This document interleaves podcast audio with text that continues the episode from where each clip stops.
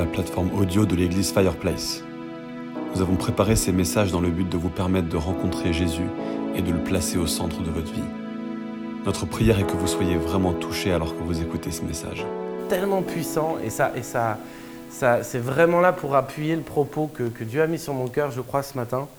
Euh, c'est que nous qui sommes l'Église, nous sommes l'épouse de Christ. Hein, c'est un concept un peu particulier quand on ne quand on connaît pas. Nous sommes l'épouse de Christ.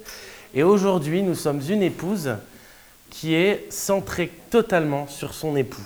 Je ne sais pas si on peut tous vraiment capter et comprendre ce que ça veut dire une épouse qui est complètement centrée. C'est, tout s'arrête autour et il n'y a plus que l'époux qui est là, qui est devant, qu'on met au centre. Tout est centré sur l'époux. Tout est à propos de l'époux. Euh, ce matin, j'avais envie de vous parler de, choses encore. Vous savez, moi, j'aime bien être, euh, parler de ma vie. J'aime bien parler de ce que Dieu fait dans mon cœur, ce que Dieu fait dans ma vie. Et, euh, j'avais quelque chose où Dieu vraiment, Dieu vraiment m'a saisi sur quelque chose pour ce matin. C'est que été célibataire pendant 31 ans. Je vais avoir 33 ans bientôt. donc, je suis marié depuis peu. Et euh, j'ai vécu parfois très très très euh, mal le célibat. Ça n'a pas été toujours facile. C'était quelque chose de, très compliqué à gérer parce qu'en fait, euh, il y avait un truc dans mon cœur. Moi, je voulais être marié très jeune et avoir des enfants très jeunes. C'était parfait l'idée, moi, de me marier avant 20 ans. C'était juste un truc de fou. Je voulais avoir plein d'enfants. Je voulais être, euh, je me voyais grand-père, arrière-grand-père et peut-être même arrière-arrière-grand-père. Et chaque année de ma vie, d'adulte repousser un peu cette idée. C'est-à-dire qu'une fois que j'ai passé 25 ans, je commençais à me dire, bon, je serais peut-être pas euh, capable de voir mes arrière-arrière-petits-enfants, peut-être mes arrière-petits-enfants. Et puis, euh, une fois que j'ai passé 30 ans, je me disais, euh, je ne sais pas si j'aurai l'occasion de voir mes arrière-petits-enfants, parce que commence à, ça commence à être de plus en plus compliqué. le Seigneur a fait quelque chose d'assez particulier dans ma vie. il m'a fait rencontrer des, des gens qui se sont euh, mariés euh, après l'âge de 50 ans, parfois après l'âge de 60 ans. Et ça a été très très très dur parce qu'en fait, je, je, je, pouvais voir peut-être mon futur. C'est-à-dire que dans mon cœur, il y avait quelque chose où je savais que le Seigneur euh, voulait pour nous euh, le mariage. Je crois vraiment. Hein. Ce n'est pas, euh, pas contradictoire avec ce que dit Paul que de dire que Dieu veut le mariage pour nous. Attention, il y a vraiment deux manières. Et donc dans mon cœur, je savais qu'un jour, à un moment donné, je serais prêt. Il aura mis connecter toutes les choses ensemble. Et puis je rencontrerai ma femme et je serai marié. Mais quand je voyais qu'il avait fait ça de manière extrêmement longue pour des gens, ça me mettait, mais c'était tellement difficile. Je ne sais pas pour, pour ceux qui sont euh, célibataires ou ceux qui se souviennent de leur temps de célibat, si vous avez rencontré des, cas similaires, mais moi c'était quelque chose qui me faisait, mais qui me fichait la trouille monumentale. Il y a un autre truc aussi dans mon célibat qui était euh, particulier. Mon père euh, s'est marié quand il avait 27 ans, ma mère en avait 22. Et puis, mon père était père à 28 ans et il m'a eu quand il avait 30 ans. Et il y a une, il y a une espèce de, pendant longtemps, il y a une espèce de, transposition, je ne sais pas comment euh, euh, mettre ça, mais vos parents, souvent, quand vous grandissez dans une famille chrétienne, vos parents, souvent, vous disent euh, Toi aussi, ça va t'arriver, ça va t'arriver de la même manière et tout. Et donc, vous vous transférez quelque chose par rapport à vos parents. Et une fois que vous avez dépassé l'âge de vos parents dans ce qu'ils ont fait eux, ben, vous vous retrouvez à vous dire Oh purée, ça y est, c'est fini, quoi. J'ai perdu. Donc à 27 ans, quand j'étais pas marié, quand il n'y avait personne dans ma vie, je me suis dit, ça y est, j'ai raté ma vie. Puis à 30 ans, quand j'étais pas père, je me suis dit, ça y est, j'ai raté ma vie. C'est dur hein, ce que je dis, mais je le dis parce qu'en fait, euh, c'est sincèrement ce qui passait dans ma tête, et c'est, je crois, sincèrement ce qui passe dans la, tête de beaucoup de, célibataires qui attendent vraiment avec impatience qu'un jour, ils rencontreront la personne que Dieu a prévue pour, euh, pour eux. Et ce temps de célibat, il y a eu un moment où en fait Dieu m'a clairement montré qu'il voulait que je le passe avec lui et qu'il euh, pouvait accorder à, des jeunes de se marier qui n'avaient pas encore tout compris, qui avaient encore plein de choses à, à travailler, etc. Parce qu'en fait, ils travailleraient euh, beaucoup sur leur caractère d'abord. Le mariage, ça travaille beaucoup le caractère, et le célibat, ça travaille beaucoup la personnalité. C'est un fait assez intéressant. Mais euh, plus vous passez de temps à être célibataire, plus votre personnalité euh, se forge, vous savez qui vous êtes. Euh, et ensuite, dans le mariage, ben, c'est un peu malgré l'autre, finalement, que vous travaillez votre caractère. Comment est-ce que vous allez réussir à tempérer les moments dans le mariage qui ne sont pas forcément les meilleurs? Et, euh, et, quand on se marie jeune, on travaille son caractère très vite. Moi, je pense qu'il y a une, grosse différence, euh, justement, entre Nathan et moi, où c'est quelqu'un d'une patience incroyable. Et ça, c'est sur le caractère. Le fait qu'il soit, il soit marié jeune, euh, a, a, travaillé son caractère de, très puissamment, qu'il ait eu des enfants, ça a été très très fort. Je ne dis pas que Dieu n'a pas travaillé sa personnalité, mais euh, c'est plus difficile euh, quand même de travailler votre personnalité quand vous êtes en couple, euh, parce que vous êtes, vous êtes énormément centré sur l'autre, vous ne pouvez plus être centré sur vous-même. Il y a quelque chose de très très fort où moi Dieu m'a montré ça à un moment donné, il m'a dit je veux travailler à fond, à fond, à fond ta personnalité, parce que je ne veux pas que ce soit trop quelque chose que tu vas travailler puissamment après. Et, euh, euh, les gens qui me connaissent, moi, il y a plein de gens qui me disent euh, On t'a connu à 20 ans, on t'a connu à 30 ans. et moi, c'est un des, trucs qui me, plaît le plus. C'est les gens font Waouh, quoi Qu'est-ce qui s'est passé? T'étais vraiment pas trop digne de confiance quand t'avais 20 ans. T'étais- tu partais dans tous les sens et machin, etc. Et il y, a- vraiment, je pense, beaucoup de gens sont venus me voir et m'ont dit On voit ce que Dieu a fait dans ta vie. Et, et c'est vrai que c'est plus facile aujourd'hui que je suis marié de regarder en arrière, de me dire qu'est-ce que j'ai été content d'être euh, célibataire pendant 31 ans, 32 ans même, parce que je suis marié à 32 ans finalement.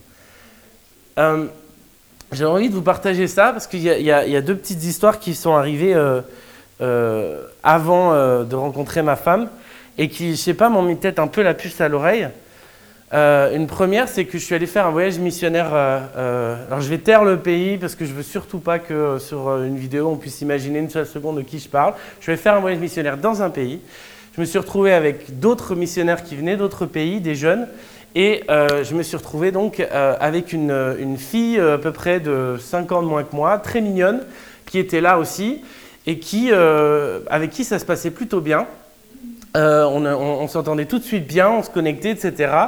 Et j'avais pas forcément capté euh, qu'elle avait une alliance euh, au bout du doigt. Et, euh, et en fait, j'étais persuadé que cette fille, je le, je le crois vraiment, cette fille me faisait du grain, quoi. Et au moment où j'ai compris qu'en fait, elle était mariée depuis moins d'un an, que son mari n'était pas là, je me suis dit, mais qu'est-ce qui se passe, quoi? Elle a un problème, cette fille. euh, elle est... Et elle avait vraiment, elle mettait pas de barrière entre nous, elle était très tactile avec moi, machin. Et je me dis, il y a un truc qui, cloche dans, dans sa tête. Elle était à fond dans le ministère, elle aimait ça, etc. Et donc petit à petit, sur le, sur le, le, le, le- voyage missionnaire, moi quand j'ai compris ça, évidemment j'ai mis le plus possible de barrières, mais c'était bizarre qu'en tant que célibataire, ce soit à moi de mettre des barrières avec une femme mariée, vous voyez.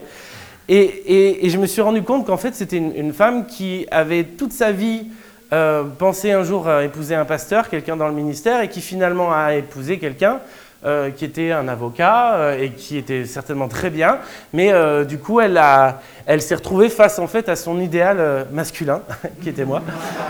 Euh, et, je peux dire, ça doit faire très très bizarre aux femmes hein, d'être euh, en face à moi, je pense.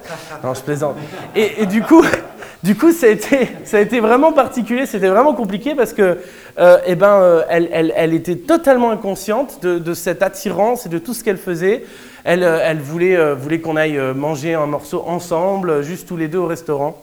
Voilà. Moi, il fallait que je fasse. Au début, moi, je voulais pas lui dire, était marié. Enfin, j'avais pas envie. Donc, je lui disais, non, non, on va rester avec les autres, c'est bien et tout. Et à la fin, le, dernier jour, j'apprends que euh, c'est la seule personne qui peut m'amener à l'aéroport. Donc, il y a presque une heure de route pour aller jusqu'à l'aéroport. Donc, on va être tous les deux dans une voiture pendant une, heure. Alors peut-être pour certains d'entre vous, c'est pas un problème, tout va bien, on pense à rien du tout, machin. Moi, je pensais honnêtement que c'était un vrai problème. Je pensais que c'était vraiment un souci. Et donc, je lui ai dit, euh, euh, je lui ai dit écoute, est-ce que je peux te parler, mais en présence d'une autre femme qui va venir aussi? Et on va prendre un temps ensemble de prière et machin. Et là, j'ai fait un des trucs les plus durs que j'ai jamais fait de ma vie. J'ai dû confronter cette fille sur ce qu'elle avait fait pendant cinq euh, jours. Lui dire, c'était pas bien ce que tu as fait. Hein, je n'ai pas, pas dit comme ça, mais je dis ça, tu peux pas faire ça. Bam, bam, bam, bam. Et en fait, elle s'est rendue compte qu'effectivement, c'était vrai. Il y avait quelque chose qu'elle trouvait plus dans son mariage. euh, et que du coup, elle a complètement pété un plomb et, elle faisait des choses qui n'étaient pas justes et qui n'étaient pas, réelles. Et donc, je, je, lui explique, je lui dis, on va prier pour toi, on va prier pour ton mariage. Et je me, je me retrouve à euh, 30 ans, 31 ans, à devoir euh, prier pour une femme mariée, euh, pour son bonheur conjugal et tout, alors que moi, Seigneur, il n'a pas prévu ça pour moi. Et, je, me souviendrai toujours de cette, chose où euh, je lui ai dit, je ne sais pas comment je vais aller à l'aéroport. Et tu, insistes vraiment pour m'amener. Alors je te propose de faire un truc, c'est que tu vas envoyer un message à ton mari et tu vas lui demander la permission. Alors là, vous vous imaginez, hein, ce n'est pas la première chose que, en tant que femme, vous avez envie d'entendre. Demande la permission à votre mari. Et c'est pas comme si je pense qu'il euh, fallait toujours que les femmes demandent la permission à leur mari. Mais je pensais qu'à ce moment-là, très clairement et très puissamment, elle devait euh, euh, envoyer un signal à son mari très fort. Et je pense que c'est vraiment Dieu qui l'a mis sur mon corps. je dois amener cette autre missionnaire. Est-ce que tu permets que je puisse l'amener? Il fallait que ce soit plus fort que euh, le mieux pour moi, ça aurait été que quelqu'un d'autre m'amène, mais ce n'était pas possible. Il fallait que je prenne mon avion. Je lui ai dit alors demande, il faut que ton mari accepte de faire ça. Et alors elle me fait, mais mon mari me fait confiance. Alors moi j'avais en fait, ouais, bah, il devrait pas. Euh, mon mari me fait confiance, enfin, etc. C'est pas comme ça que ça se passe entre nous. Et je lui ai dit, écoute, je lui ai dit, tu, tu vas, tu, vas, tu vas découvrir quelque chose de profond dans, ça, dans cet acte peut-être de, soumission, dans cet acte d'humilité vis-à-vis de ton mari, parce que c'est toi qui le fais, c'est pas lui qui te le demande. Et là, euh, là elle finit par euh, rechigner, puis elle envoie un message, euh, bon, ça dérange pas, j'amène quelqu'un à l'aéroport, machin. Et peut-être deux minutes après, elle reçoit un message qui dit Mais non, pas du tout, je te fais confiance, tout va bien. Alors là, elle me fait Ah Et puis elle me montre le message comme ça. Et je fais euh, OK, très bien. Et puis franchement, dans mon cœur, je sais que ça ne va pas s'arrêter là. Et euh, cinq minutes après, elle reçoit un long texto de son mari. Et son mari lui dit à quel point il l'aime, à quel point il est heureux que ce soit la femme de sa vie, etc. Mais un truc euh, puissant. Et elle se met à fondre en larmes. Fondre en larmes. Et là, en fait, il y a un truc qui se passe dans son cœur, il y a clairement un truc qui se passe où elle, comprend qu'il y a des choses qui sont importantes dans, sa relation avec son mari, qui n'étaient pas tout à fait mises, euh, mises en place, en tout cas pour elle. Son mari, c'était un introverti, elle était plutôt extravertie, elle voit un mec extraverti dans le ministère, elle est attirée par ça, et puis à un moment donné, en fait, elle ne fait pas confiance que son mari, il est aussi là pour la protéger, pour l'aimer, etc. Elle a un peu ce, ce côté-là. Et là, tout se passe dans sa tête. Ça y est, elle, se dit c'est incroyable, juste un petit acte de respect envers mon mari, euh, délie complètement euh, quelque chose d'hyper extraverti dans son amour qu'il n'a jamais réellement fait pour moi. Elle dit j'ai jamais eu une déclaration de mon mari comme ça.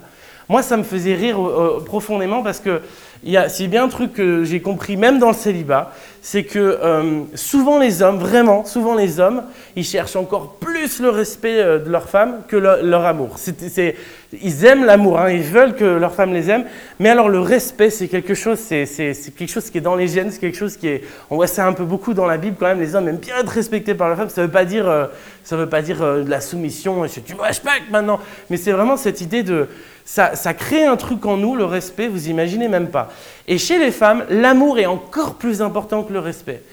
Et c'est bizarre, mais c'est pour ça, et ça ne veut pas dire que c'est juste, mais c'est pour ça qu'il y, a des femmes qui, tant qu'elles se sentent aimées par leur mari qui les bat, elles peuvent encore rester. C'est terrible en fait ça, hein, parce que c'est un abus du respect, on est d'accord.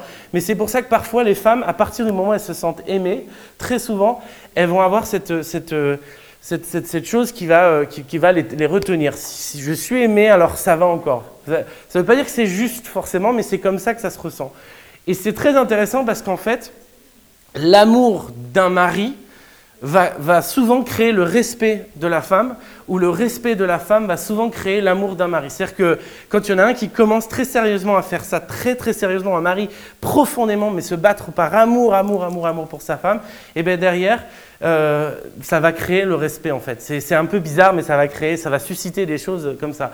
Et moi, quand j'ai vu ça devant mes yeux, je le savais théoriquement, j'avais entendu, je l'avais lu cette idée-là, mais quand je vois qu'une femme, juste par, un petit texto, elle suscite une espèce de déclaration d'amour comme ça, c'était une évidence.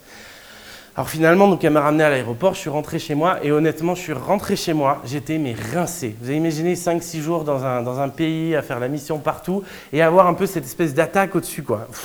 ce truc euh, vraiment où j'ai été clairement attaqué spirituellement euh, là-dessus, je rentre rincé et je pleure, mais comme rarement j'ai pleuré sur ma condition de célibataire. Je me dis, c'est pas juste Seigneur, comment c'est possible que tu m'utilises pour, pour, pour, que, pour te glorifier dans un mariage et machin et tout?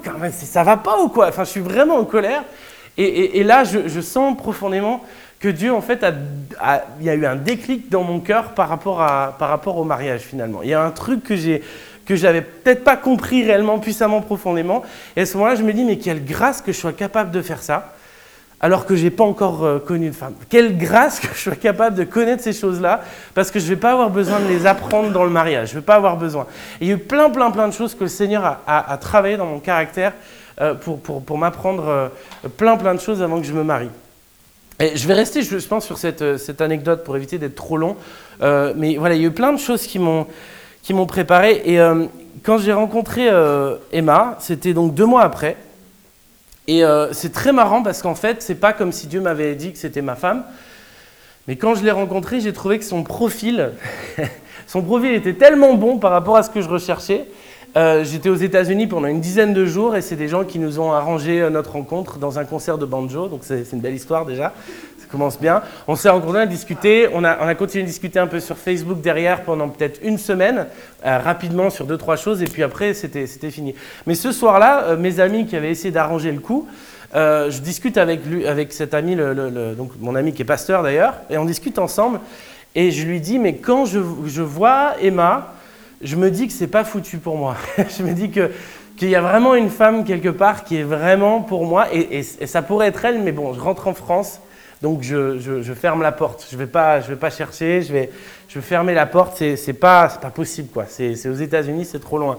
Euh, mais ce soir-là, il y a un truc vraiment qui s'est passé. Je crois que je vous l'ai raconté dans une prédication euh, euh, au début, pour ceux qui étaient là au début de Fireplace en septembre-octobre. Il y a un truc qui s'est passé, c'est que je me suis rendu compte que réellement, c'était la volonté de Dieu que je sois marié, que nous soyons mariés. Si vous avez ce désir dans votre cœur en tant que célibataire d'être marié, vous devez faire confiance que c'est une promesse de Dieu. Et vous ne devez pas vous dire, oh là, j'espère que ça va pas arriver quand j'aurai 50 ou 60 ans. Mais il y a un truc à ce moment-là, c'est parce que c'était une promesse de Dieu, j'ai décidé de changer ma prière. Euh, j'avais jamais prié comme ça. J'ai toujours prié, je te prie pour ma future femme, je te prie de préparer mon cœur, je te prie d'être proche de toi, je te prie de. Et là, je commence à faire, je déclare sur la terre et dans les lieux célestes, je déclare maintenant que la volonté de Dieu va se faire dans ma vie. Et il y a eu un, truc, un changement radical, il y a eu un truc de fou qui s'est passé. Et, euh, deux, mois plus tard, j'étais de retour aux États-Unis alors que ce n'était pas prévu pour trois mois. Et donc, première chose que je fais, je prends un café avec Emma. Et, euh, tout, tout, tout, tout mène vraiment vers. Eh ben ouais, c'est exactement la personne que Dieu avait prévue pour moi. Tout s'est mis ensemble, etc. Voilà, 31 ans. Ça peut arriver quand on en a 20, ça peut arriver quand on en a 15, ça peut arriver quand on en a 40, ça peut arriver. Et je sais, et profondément, je sais plusieurs d'entre nous ici, euh, ont dans leur cœur d'épouser euh, quelqu'un un jour. C'est un truc, je veux vous le dire aujourd'hui, c'est une promesse. Si c'est dans votre cœur, c'est une promesse. Ne, vous laissez pas, euh, ne vous laissez pas prendre par cette idée que ça ne vous arrivera jamais. Mais par contre, parce que c'est une promesse, du coup, vous n'avez pas besoin de focaliser votre vie sur cette idée que alors je dois être prêt, machin, machin. En fait, vous devez focaliser votre vie sur Jésus. Et, euh, c'était une grosse introduction. Euh, j'aimerais vraiment qu'on prenne Philippiens 3. D'accord On est toujours dans Philippiens. On est centré sur Christ ce matin. Et il y a, un, passage de, Philippiens. Donc, euh, je, vous rappelle que Paul, célibataire, nous, parle ce matin. Donc, Philippiens 3. On va commencer au verset, au verset 4 et on va aller jusqu'au verset 11. Philippiens 3, verset 4 à 11. Si vous n'avez pas de, Bible avec vous, vous pouvez écouter, n'hésitez pas, il n'y a pas de problème. Moi aussi, cependant, donc c'est Paul qui parle évidemment, j'aurais sujet de mettre ma confiance en la chair. Si quelque autre croit pouvoir se confier en la chair, je le puis bien davantage. Moi, circoncis le huitième jour de la race d'Israël, de la tribu de Benjamin, hébreu né d'hébreu quant à la loi, pharisien quant aux ailes, persécuteur de l'Église, irréprochable à l'égard de la justice de la loi. Mais ces choses qui étaient pour moi des gains, je les ai regardées comme une perte à cause de Christ. Et même je regarde toutes choses comme une perte à cause de l'excellence de la connaissance de Jésus-Christ mon Seigneur, pour lequel j'ai renoncé à tout. Et je le regarde comme de la boue afin de gagner Christ et d'être trouvé en lui, non avec ma justice, celle qui vient de la loi, mais avec celle qui s'obtient par la foi en Christ, la justice qui vient de Dieu par la foi afin de connaître Christ et la puissance de sa résurrection et la communion de ses souffrances en devenant conforme à lui dans sa mort, pour parvenir, si je puis, à la résurrection d'entre les morts. Alors le, titre de, ce message ce matin, c'est Un chrétien connaît Dieu. Un chrétien connaît Dieu. Est-ce que, est est que ça vous parle quand je dis déjà connaître?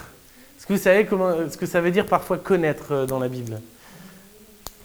Vous avez déjà entendu parler euh, On l'utilise beaucoup dans l'Ancien Testament, connaître. On dit que Adam connut sa femme. Exactement, c'est le rapport très intime, hein, que vous pouvez appeler euh, sexuel, mais je crois que ce n'est pas que sexuel, c'est vraiment cette partie profonde et puissante que la connexion est, réelle, c'est la femme et l'homme mariés, c'est ça qui, est, qui, définit en fait l'idée de connaître. Dans ce texte-là, en fait, on a, à plusieurs reprises, on parle de connaître. Verset 8, et même je regarde toute chose comme une perte à cause de l'excellence de la connaissance de Jésus-Christ. Je regarde toute chose comme une perte parce que je connais Jésus-Christ. Et vous avez verset 10, afin de connaître Christ et la puissance de sa résurrection. C'est une, nouvelle, euh, une nouvelle étape. Alors, il n'y a pas d'ordre, hein, vous savez, dans, dans ce qu'on a dans notre message sur, euh, sur un chrétien et il n'y a pas vraiment d'ordre. C'est pas comme si, ok, alors maintenant on va se consacrer à connaître Jésus. Hein, euh, le reste, non, non, il y a, y a, c'est toutes des choses qui sont ensemble et qui viennent ensemble avec la foi chrétienne. Et ma réflexion quand je regardais ce, passage, je, me disais, ok, je me, suis imaginé un espèce de monde, en fait, euh, où il n'y avait que des célibataires, d'accord? Un monde euh, un monde parallèle. Je ne sais pas si vous avez déjà vu des films un peu, euh, ou alors ça peut être très loin dans le futur et c'est fini, euh, le mariage n'existe plus, la relation amoureuse n'existe plus, tout le monde est célibataire, les, bébés viennent de couveuses et puis on fait ça scientifiquement et puis on, les, incube et ensuite on, leur donne naissance puis on les confie à des éducateurs donc c'est le métier pour les éduquer jusqu'à 18 ans. Puis à 18 ans, tu es célibataire et tu vas vivre ta vie de célibataire. Imaginez ce monde-là. Quelle horreur hein? Quelle, horreur, entre guillemets. Mais en fait, c'est un monde, c'est pas juste un monde de célibataire, c'est un monde où en fait on n'a jamais entendu parler, jamais, jamais, jamais entendu parler du mariage. Jamais entendu parler d'une relation euh, euh, bonne entre un homme et une femme, amoureuse, qui va au-delà de simplement quelque chose de platonique. imaginez ça un peu, imaginez ça. Et puis évidemment, on aurait, euh, dans, hein, on va dire que c'est un film, hein, voilà, on va commencer, on aurait dans cette histoire un personnage qui, à un moment donné, tombe amoureux d'une femme. Hein. Ah, ça serait super comme histoire un personnage qui tombe amoureux d'une femme et qui euh, et puis euh, qui, et puis il y a une relation qui se crée et il y a un truc complètement bizarre qui arrive dont personne n'a jamais, jamais parlé, dont, que personne ne connaît. Si je vous demande, vous propose d'imaginer ça, c'est parce que euh, la France, c'est un monde où il y a un très très très très fort de pourcentage de gens qui sont nés avec la perspective que Dieu n'existe pas et que ce Dieu qui n'existe pas ne veut pas une relation avec eux. Je ne sais pas si vous imaginez un tout petit peu le, départ quand même de la vie de la, plus, grande majorité des, Français aujourd'hui. Vous naissez avec cette perspective que ben, on est athée, Dieu n'existe pas, il n'y a pas de relation euh, profonde avec quelqu'un d'autre que les gens qu'on peut avoir, et puis on va mourir, et puis on retournera à la poussière, et il n'y a rien d'autre après. C'est un peu cette même idée, c'est-à-dire qu'on on, ne sait pas ce que c'est que la relation euh, euh, entre un Dieu et son peuple. On ne sait pas et ça n'a aucun sens pour nous. Quand vous allez, euh, quand vous êtes, vous avez témoigné envers des gens, vous avez témoigné votre travail, c'est malheureusement la première chose qui fait que ça, ça a du mal à passer pour des gens parce que vous êtes en train de leur parler que vous avez une relation personnelle avec le Dieu de l'univers. Et, pour quelqu'un qui n'a pas ça ou qui ne cherche pas ça, c'est complètement délirant, mais complètement fou. Parce que c'est toute leur vie qui est, basé sur un, truc qui, ne met pas en, place cette, supposition, cette possibilité. Et, donc je me suis dit, euh, quand on parle de connaître Dieu, il faut parler de ce que ça veut dire de pas du tout, du tout, du tout connaître Dieu, de pas du tout connaître Jésus. Qu'est-ce que vous étiez avant euh, pour ceux qui n'ont pas grandi dans une famille chrétienne ou qui ont en tout cas euh, clairement rejeté Dieu peut-être à un moment de leur vie, qu'est-ce que vous étiez avant de connaître Christ? Est-ce que vous vous souvenez de ça pour certains d'entre vous? Ou est-ce que vous vous souvenez de ce que vous étiez avant d'avoir une relation vraiment personnelle et profonde avec Christ? Et ça, c'est une, deuxième étape. C'est OK, à ce moment-là, je connais Christ, qu'est-ce qui se passe dans ma vie, etc. J'ai vraiment envie de mettre, de ça un peu dans votre cœur, en fait, pour comprendre euh, comment ça se passe pour la grande majorité des gens qui sont autour de nous. Nous, on fait partie un peu comme d'un petit groupe de gens qui ont découvert ce que c'était qu'une relation amoureuse avec euh, des, milliers et des milliers de célibataires qui vont vivre la même vie toujours, etc., sans jamais connaître l'amour euh, du mariage, etc. C'est intéressant comme analogie quand même. et nous, on a cette force incroyable que notre rencontre avec Christ nous a permis de le connaître. Sauf qu'il y a un hic, c'est que c'est qu'on est tous à un, niveau très très différent dans notre connaissance de Christ. Et c'est ce que j'aimerais euh, développer maintenant. Euh, j'ai un, ami qui, euh, qui, m'a partagé un truc dernièrement, c'était peut-être il y a un ou deux ans. Et, il m'a dit, je lui ai dit, ok, comment ça se passe ta relation avec Dieu en ce moment?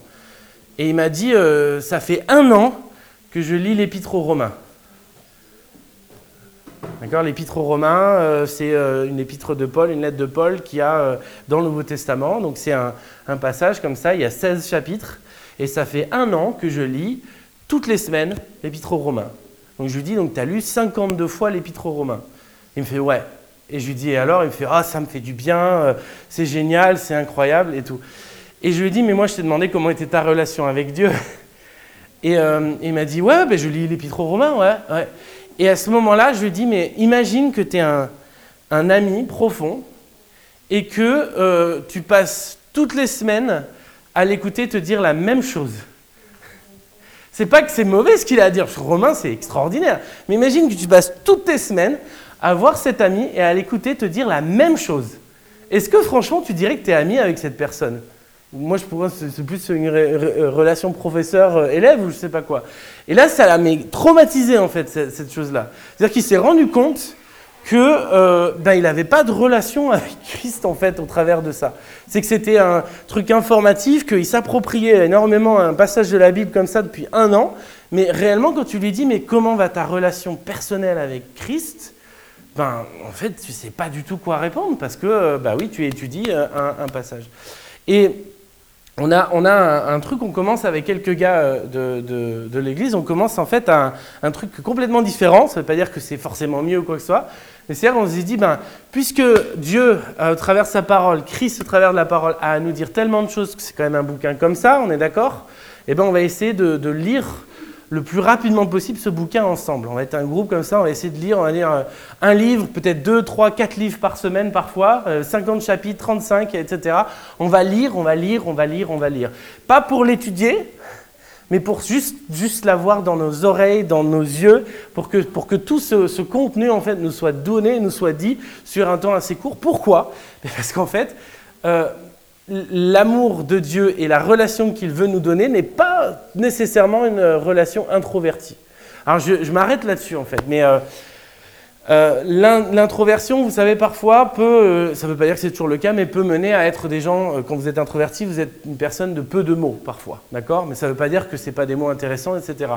Mais une relation avec Dieu où Dieu nous dit très peu de choses, c'est du coup une relation comme avec quelqu'un de très timide, de très introverti, qui nous dit très peu de choses. Que vous voyez où je veux en venir à peu près?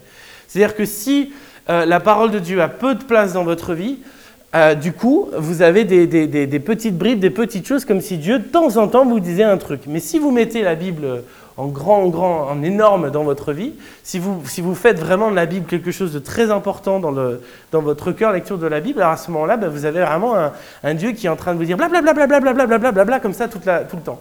C'est un peu facile hein, comme, comme, comme image, mais c'est hyper vrai en fait.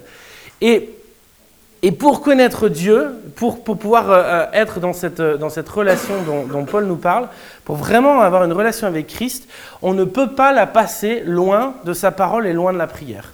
On ne peut pas la passer à, venir le dimanche en se disant je vais recevoir ce, dont j'ai besoin, je vais venir avec, avec ce qu'il me faut, et puis, et puis après, ben, le reste de la semaine, je passe sans lui. Et si je vous dis ça, c'est parce qu'en fait, c'est un peu ce que Paul nous dit dans son passage. C'est un peu ce que Paul nous dit quand il dit euh, avant, mais j'étais hébreu, euh, fils d'hébreu, juif de telle euh, tribu, j'étais circoncis, j'étais tout ça.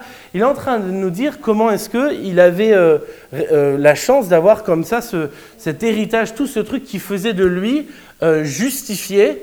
en tant que juif, justifié complètement devant Dieu, et donc bah, toute la religion qu'il avait avec lui, ça le justifiait en fait. Et il est en train de dire qu'aujourd'hui, sa connaissance de Christ, maintenant fait que tout ce qu'il avait avant voilà, c'est perdu. Il le considère comme, rien du tout. Christ est un gain et tout ce que j'ai avant était perdu. Et j'ai envie de vous, encourager ce matin, de vous dire, OK, et qu'est-ce que nous, nous avons dans nos vies? Qu'est-ce que nous avons dans nos vies euh, pour, pour, pour, nous empêcher finalement d'avoir cette relation avec Christ? Est-ce qu'il y a des choses qui sont profondément religieuses? Est-ce qu'il y a des choses qui sont profondément de la chair dans nos vies, dans nos cœurs aujourd'hui, qui nous empêchent de pouvoir avoir cette relation avec Christ je, je, je, vois qu'on a, des choses très, euh, très importantes qui viennent euh, vraiment nous, empêcher cette relation.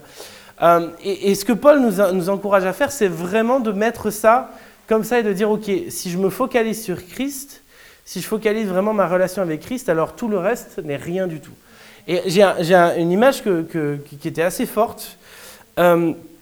Quand ça va bien euh, dans votre couple, quand vous êtes marié, vraiment quand ça va bien, et ça peut aller bien tout le temps, voilà, il y a, moins de chances pour que, euh, je vais parler des maris peut-être plus, des hommes, parce que les hommes sont plus sujets à ça, et moins de chances pour que vos, yeux euh, divaguent euh, et, soient détournés un petit peu de, votre épouse, qui est, votre, qui est vraiment ce qui est, le, plus important dans votre vie, après Dieu évidemment, mais vous savez ce que je veux dire.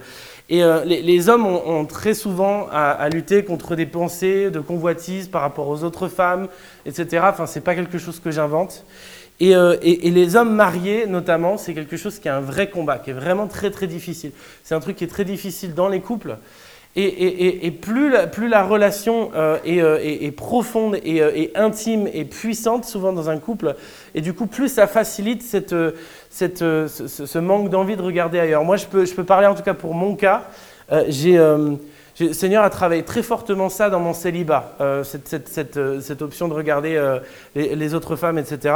Mais la réalité, c'était qu'en tant que célibataire, vous ne pouvez pas vous empêcher, je vais, je, vais, dire un truc, mais vous pouvez pas vous empêcher de, considérer les célibataires autour de vous.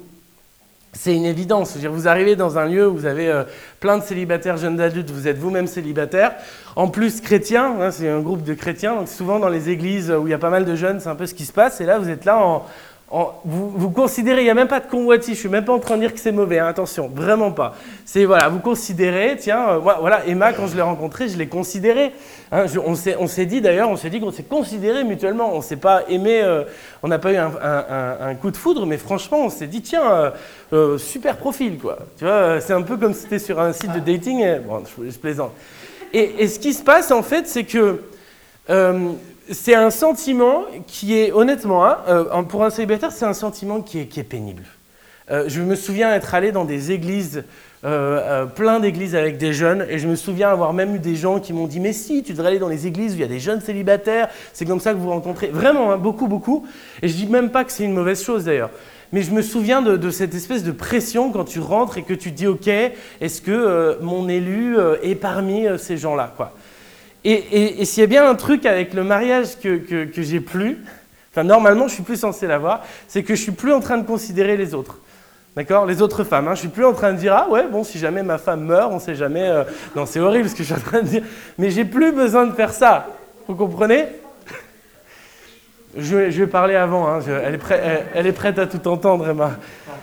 Euh, j'ai plus besoin de considérer, parce que maintenant mon attention est focalisée, doit être focalisée sur, mon épouse. Ce que, j'ai compris, en tout cas dans cette année de mariage, ce que je veux vous partager à vous qui êtes mariés ou à vous qui êtes célibataires, c'est que cette analogie de notre relation avec Christ et cette analogie du couple, eh ben, elle est assez forte, elle est assez puissante. Quand je suis avec Christ, quand je connais Christ, quand je suis chrétien, je n'ai plus besoin de me laisser happé par des choses qui, qui, ne, qui, ne, sont plus importantes. Et c'est intéressant parce que quand Paul parle, il ne parle pas que de mauvaises choses. Vous savez, la religion, ce n'est pas forcément toujours mauvais. Il y a un esprit religieux qui est mauvais, mais euh, il y a, des, choses qui peuvent être très très bonnes dans, euh, une relation, dans un, rituel, dans quelque chose. Il y a des gens qui ont besoin parfois de ça pour venir à Dieu. Moi, je pense que c'est important de ne pas être religieux et c'est d'arriver vraiment à une relation totale. Mais quand Paul est en train de parler de choses, il ne parle pas forcément de choses qui sont péchées. Ce n'était pas péché pour lui d'être juif, ce n'était pas péché d'être circoncis, ce n'était pas péché. Mais tout ça, c'est devenu rien du tout le jour où il a eu une relation avec Christ. Et moi, c'est voilà, c'était euh, sur cette, euh, sur cette note que je voulais terminer euh, ce matin, parce qu'on commence à faire des, messages plus courts en ce moment, je ne sais pas si vous avez remarqué. c'était, vraiment de, vous, parler de cette idée-là. Si vous êtes marié, imaginez un peu que ben, quand vous étiez célibataire, vous deviez regarder et deviez considérer les autres parce que vous étiez en recherche, etc. Et vous n'avez plus à le faire. Ben, c'est la même chose avec Christ. Il n'y a pas d'autre Dieu, il n'y a pas d'autre occupation, il n'y a pas d'autre préoccupation en fait qui devrait prendre le dessus sur centrer et avoir ses regards vraiment fixés vers Christ. Je vous invite à vous lever.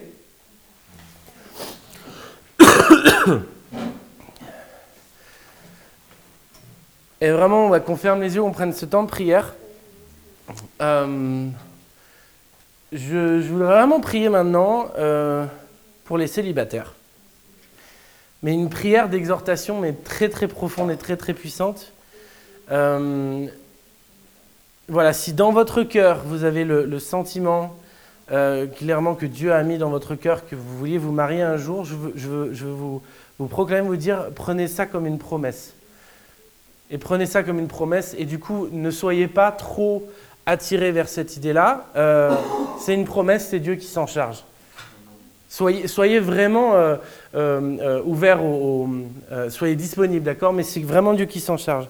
Seigneur, je te prie vraiment pour les célibataires parmi nous. Je te remercie parce qu'ils ont plus de temps que ceux qui ont des familles aujourd'hui. Mais je te demande aussi de permettre que l'Église n'abuse pas de ce temps et que le temps qu'ils ont, ils le passent vraiment avec toi, à te découvrir toujours plus, à vraiment te connaître tel que tu es vraiment, à pouvoir avoir une dimension mais profonde de ta puissance, de ta présence dans leur vie. Seigneur, je te prie vraiment, je te demande de, mandater les, célibataires parmi nous. Seigneur, je te remercie parce que moi, j'ai pu vivre ça. Et je te remercie parce qu'aujourd'hui, je vois à quel point c'était précieux et, important pour ma vie que tu m'aies euh, fait, euh, euh, gardé célibataire pendant autant de temps. Seigneur, je te demande vraiment que, cette onction que tu as mise sur moi, sur mon célibat, ben vraiment qu'elle soit relâchée vers les célibataires aujourd'hui et que, ces célibataires maintenant soient clairement les, tes mains et tes pieds, mais d'une manière encore plus puissante et plus profonde. Que les célibataires de notre Église soient un exemple en fait pour ceux qui sont en famille, pour ceux qui, qui sont mariés et qui ne peuvent pas faire autant de choses que eux font. Seigneur, je te demande vraiment de les bénir, les bénir puissamment, montrer vraiment une nouvelle étendue de ton amour dans leur cœur. Je te demande aussi de, combler le vide aujourd'hui euh, est, qui est laissé par le fait qu'ils n'ont pas leur moitié avec eux. Seigneur, ô combien je connais ça? Je demande de combler ça, Seigneur, et de vraiment les aider à, être attentifs, vraiment avoir les, regards fixés sur la croix. C'est vraiment la croix seule qui nous suffit ce matin. Seigneur, je te prie pour les couples. Je te prie pour les couples et je te demande vraiment de créer du temps là où il n'y en a pas. Je te demande vraiment de, puissamment euh, euh, nous, soulever vraiment pour qu'on passe plus de temps avec toi quand on est euh, marié, quand on a des enfants. C'est-à-dire vraiment, c'est la première excuse qu'on a, c'est de se dire on veut être focalisé sur notre, notre femme ou sur notre mari, sur nos enfants. Et pourtant, Seigneur, tu nous demandes d'être focalisé sur toi en premier. Et qu'est-ce que c'est dur parfois. Et je veux vraiment te prier qu'il que, y a un, renouveau, mais spirituel dans le cœur des, des, couples ce soir, euh, ce matin, ce matin, euh, qui est vraiment un, un, renouveau puissamment dans, dans la recherche euh, de, de, de, la relation avec toi, mais encore plus profonde, encore plus puissante. Et Seigneur, je te demande vraiment maintenant de tomber, vraiment Saint-Esprit, tombe sur cette pièce, tombe sur ces gens, tombe sur nous, Seigneur, d'une manière encore nouvelle, encore puissante. Seigneur, vraiment que ton Église qui est rassemblée puisse vivre vraiment la, la, la relation maritale qu'elle doit vivre avec toi, Christ. Que cette louange soit vraiment un qu'elle puisse te glorifier profondément et puissamment alors qu'on va chanter un chant. Merci d'avoir écouté ce message enregistré à l'église Fireplace à Paris. Si vous souhaitez avoir plus d'informations sur nous et nos activités, rejoignez-nous les dimanches matins à 10h30 au 78 rue de Sèvres. Ou bien connectez-vous sur notre page Facebook ou sur notre site web églisefireplace.com.